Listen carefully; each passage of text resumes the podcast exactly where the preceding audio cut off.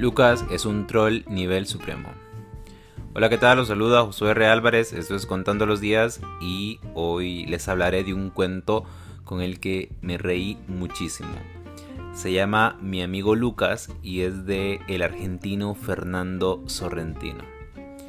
Es un cuento que me gustó mucho y de verdad vale la pena ir y buscarlo. Lucas parece uno de esos personajes salidos de alguna película de Woody Allen. No sé, no tiene ningún sentido que me recuerde a Virgil Starwell de, Toma el dinero y corre, pero porque es una situación opuesta a la que se construye, pero no sé, su personalidad, cuando pienso en él me lo imagino así, un tipo de bilucho y, un perdedor, ¿no? Un perdedor obviamente a los ojos del mundo. En fin, es un tipo flaco, escuálido, con una personalidad sumisa, eh, que tiene en su vida dos opresores principales, o se nos presentan dos opresores. Por un lado está su jefe y por otro está su esposa. Él no tiene palabra, no tiene ni siquiera la llave de su casa. Hay una escena en la que, bueno, que es la última en realidad, en la que se lo deja fuera y él se, que, se nos cuenta que cuando, cuando no quieren abrirle, él se queda en la acera esperando cuando no hay nadie en la casa. Es lamentable, la verdad, lo que le, lo que le sucede. Su jefe, por ejemplo, le baja el sueldo cada vez que, cada vez que quiere, en lugar de, subírselo, ¿no? Como es natural. Eh, se lo baja y parece que a nadie le importa él en realidad. ¿sí?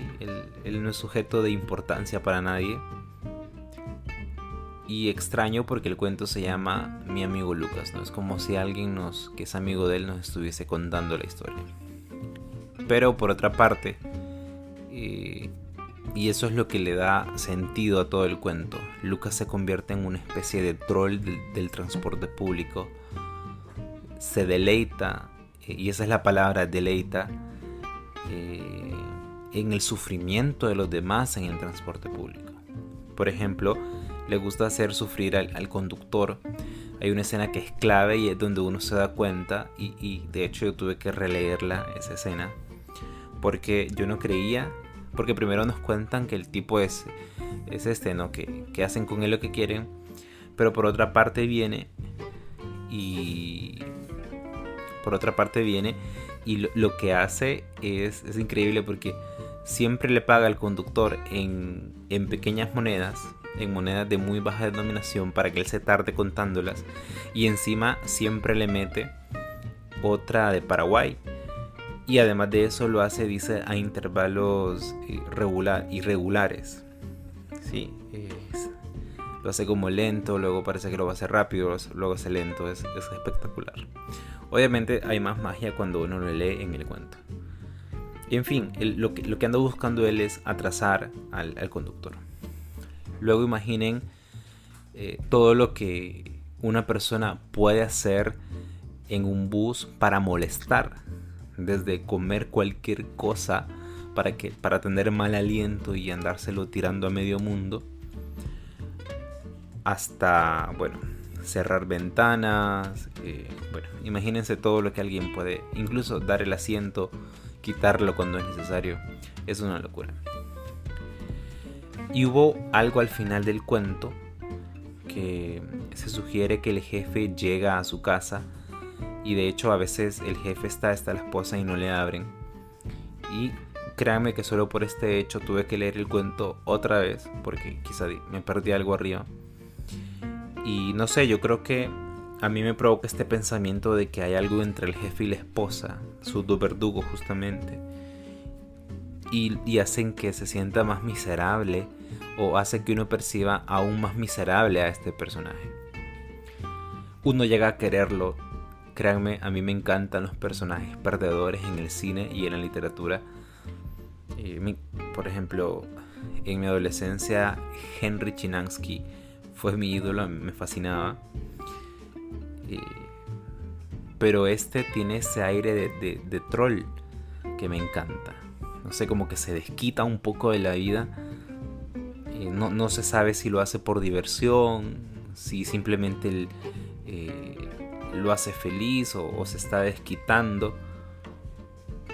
Pero elige con, estas, con estos pequeños detalles cobrarse lo que la vida le quita, ¿no? Porque luego tenemos este discurso, esta narrativa del resentido, ¿no? Y que la vida lo ha hecho sufrir, entonces se convierte en un desgraciado. Pero este, este tipo, lejos de convertirse en un desgraciado, bueno, sí es un poco desgraciado, pero elige estas pequeñas venganzas, ¿no? Como, como las monedas que entrega al, conductor del bus, ¿no? Lento, eh, lo hace en pequeñas dosis y lo disfruta, ¿no?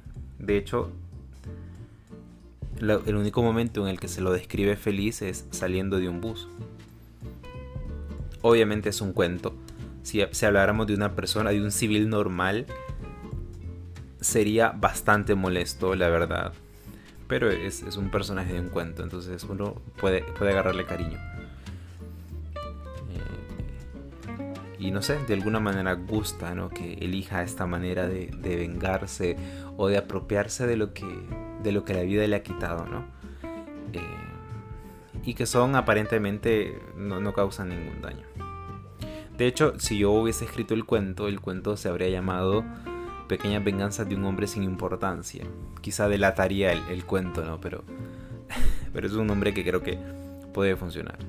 No sé, hoy no voy a hacer analogías por este cuento, con este cuento. Me gustó demasiado en sí mismo como para, como para hacer analogías. Y, es bueno, estoy encantadísimo con él. Ya saben, eh, búsquenlo, léanlo, juzguenlo y bueno, nos escuchamos mañana. Chao.